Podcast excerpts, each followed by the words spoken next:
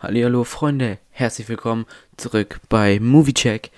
Heute soll es um ein spoilerfreies Review zu einem gerade eben erst angelaufenen Kinofilm gehen und zwar Spider-Man No Way Home.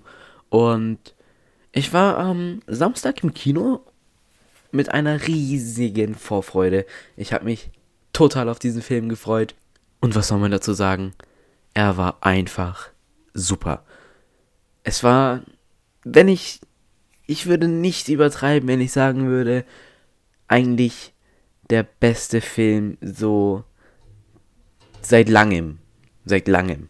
Ich habe mich bei keinem Film so gefreut, ihn anzusehen.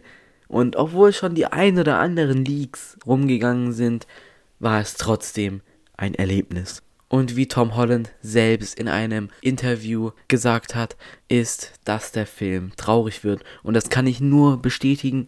Der Film hat traurige Szenen, die aber super für die Handlung sind und sonst auch im großen Ganzen gut reinpassen.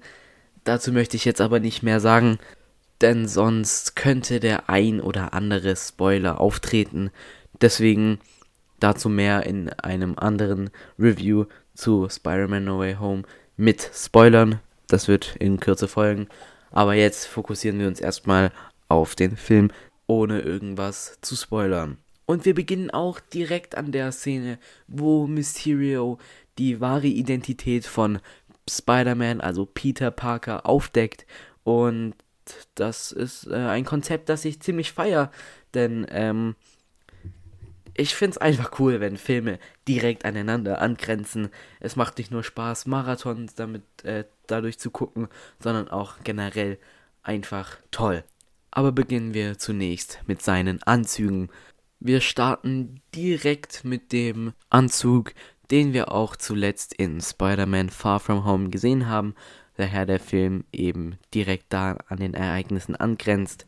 Allerdings wird dieser dann durch Paparazzi, sage ich jetzt mal, eben ähm, beschädigt, indem, nicht beschädigt, also Farbe wird drüber geschüttet, so dass da eben neongrüne Farbe auf dem Anzug verteilt ist und deshalb wird Peter den Anzug danach erstmal ohne eben dieses, diesen, den Anzug selbst, sondern halt nur mit der Technik drunter tragen.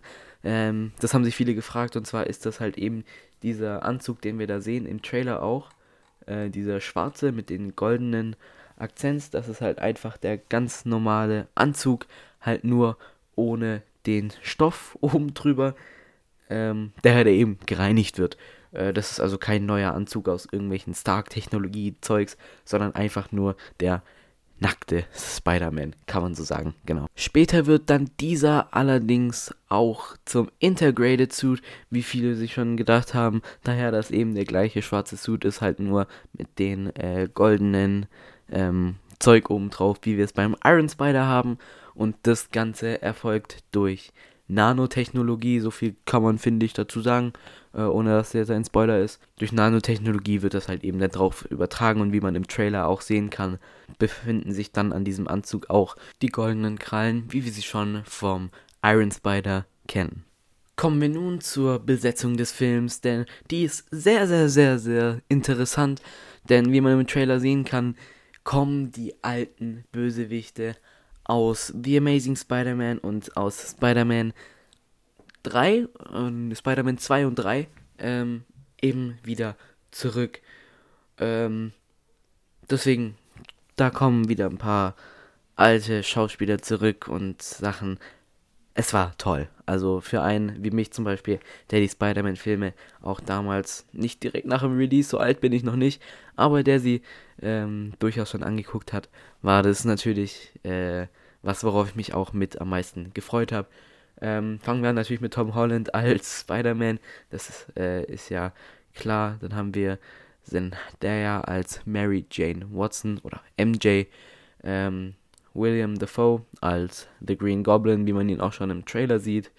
Ähm, dann Alfred Molina, ich weiß nicht, ob ich das richtig ausspreche, ich lese gerade nur von Google ab, als Dr. Otto Octavius ähm, Jamie Foxx als Electro, als auch natürlich Jacob Batalon. Ich weiß nicht, ob das wieder richtig ausgesprochen ist. Ich habe keine Ahnung.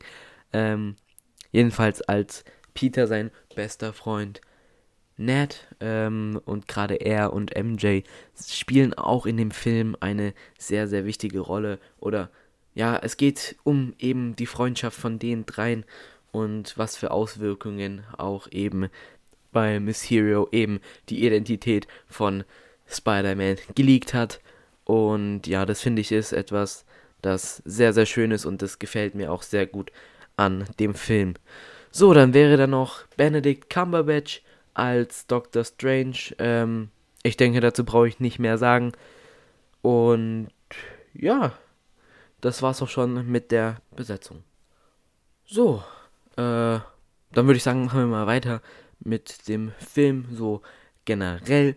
Ähm, zu der Story möchte ich jetzt nicht so viel sagen. Ähm, ne, eigentlich eher gar nichts. ja, daher ich dann einfach eventuell irgendwas verraten würde und das möchte ich auf jeden Fall vermeiden. Also, was heißt das jetzt alles für euch? Solltet ihr den Film schauen? Ja oder nein? Ist er empfehlenswert? Ja oder nein? Und lauter diese Fragen. Und ich bin einfach nur weggeflasht von diesem Film. Also, was die da auf die Beine gestellt haben, ist wundervoll und der Film ist einfach nahezu perfekt.